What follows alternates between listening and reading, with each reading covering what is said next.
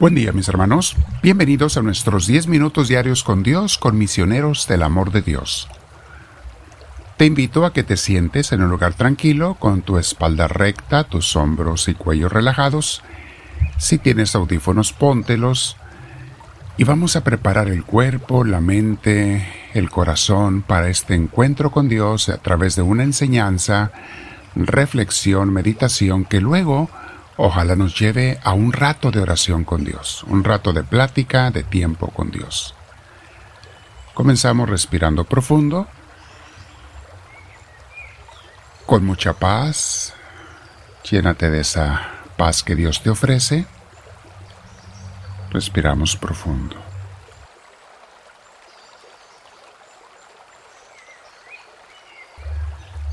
Invitamos al Espíritu Santo y le decimos, Espíritu Divino, ven a mí, te lo pido. Sin ti no quiero hacer nada y sin ti no puedo hacer nada bien. Tú eres el don de Cristo, el don de, de Dios. Y Jesús dijo, sin mí nada pueden hacer, y se refería también específicamente a Jesús y su don del Espíritu Santo. O sea, necesitamos que tú nos inspires, Señor, para hacer las cosas bien. Quiero hacerlas bien, no solo en esta reflexión, sino en la oración y todo mi día. Quiero estar en ti. Me quedo contigo, te abrazo, Señor, y te digo que te amo, Señor. Bendito seas. Mis hermanos, hoy es la tercera reflexión, clase, enseñanza que tenemos sobre la parábola del sembrador. Si no has escuchado las dos anteriores, te encomiendo encarecidamente que las escuches porque nos va a ayudar a entender mucho mejor esta tercera. Van en continuación. ¿Qué es la parábola del sembrador? ¿Qué es la semilla? Ayer hablábamos, ¿qué significa la semilla que el sembrador siembra? O sea, la palabra de Dios. ¿Qué es? ¿Qué es la palabra de Dios? Mucha gente habla de ella, pero no sé si todo el mundo entienda lo que significa la palabra de Dios, el Evangelio, la buena nueva, la invitación de Dios, es todo lo mismo. ¿Lo entenderá la gente? No sé, ayer explicábamos eso. Bueno, Jesús dice, la semilla de Dios cae en cuatro tipos de personas diferentes.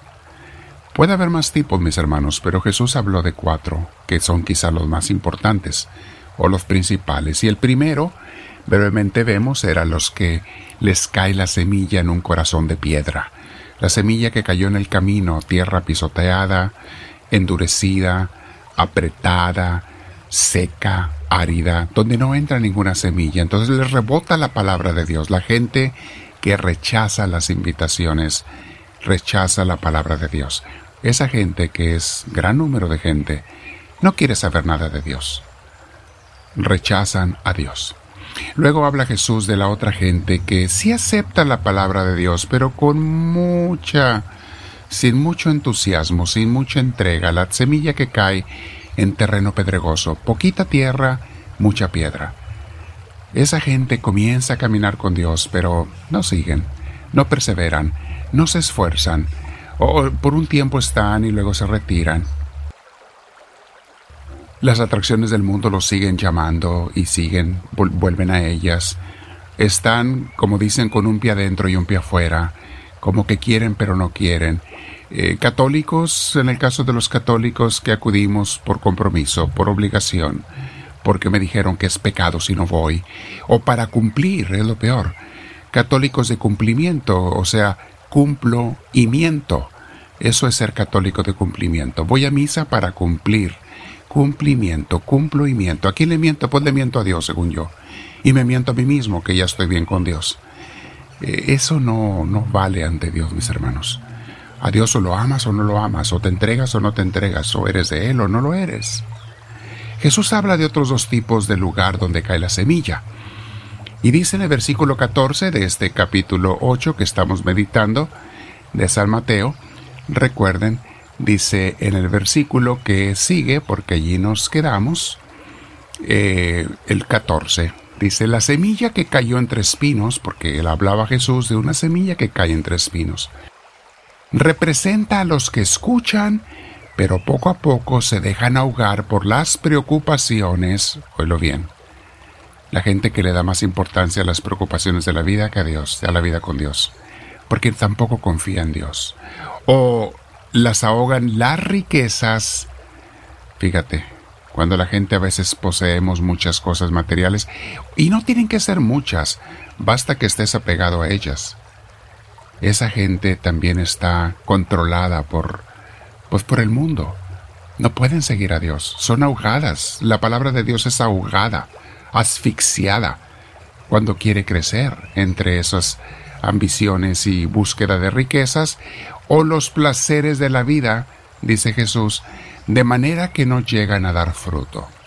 Obvio, allí el fruto no se da. Las cosas del mundo, mundanas, el corazón entregado a las cosas mundanas, pues nunca, nunca los deja crecer. Se les muere la semilla de Dios y nunca se acercan al Señor o terminan retirándose totalmente. La fuerza de gravedad, ¿se acuerdan de la que hablábamos hace unos días? La atracción tan fuerte del ambiente y las costumbres, de las malas amistades e influencias negativas en las redes sociales. Todo eso es, mis hermanos, el lenguaje moderno, lo que nos ahoga la palabra de Dios. Las malas amistades, sean en persona o vía redes sociales, las ambiciones y las inseguridades, porque mucha gente por miedo se apega a las cosas materiales, tiene inseguridad y miedo a perder las cosas, a quedarse sin nada o qué sé yo. Los miedos mundanos y también el deseo de control total de mi vida. Todas esas y otras cosas que nos hacen abandonar al Creador para correr tras, tras las criaturas. Esos son los espinos de los que habla Jesús. Y luego dice en el versículo 15, pero la semilla que cayó en buena tierra son las personas que con corazón bueno y dispuesto escuchan y hacen caso del mensaje. Y permaneciendo firmes, ahí está la clave, mis hermanos. Si están escribiendo, subrayen eso. Permaneciendo firmes.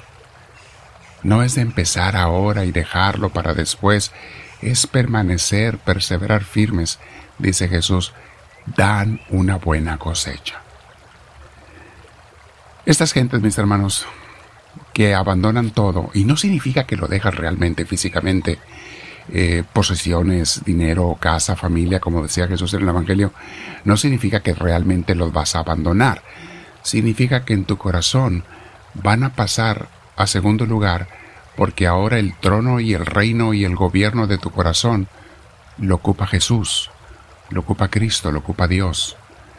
Y entonces servirás mucho mejor a tus seres queridos y harás mucho mejor las cosas de la tierra, pero ya siendo inspirada, inspirado por Dios, siendo una persona movida por el Espíritu de Dios.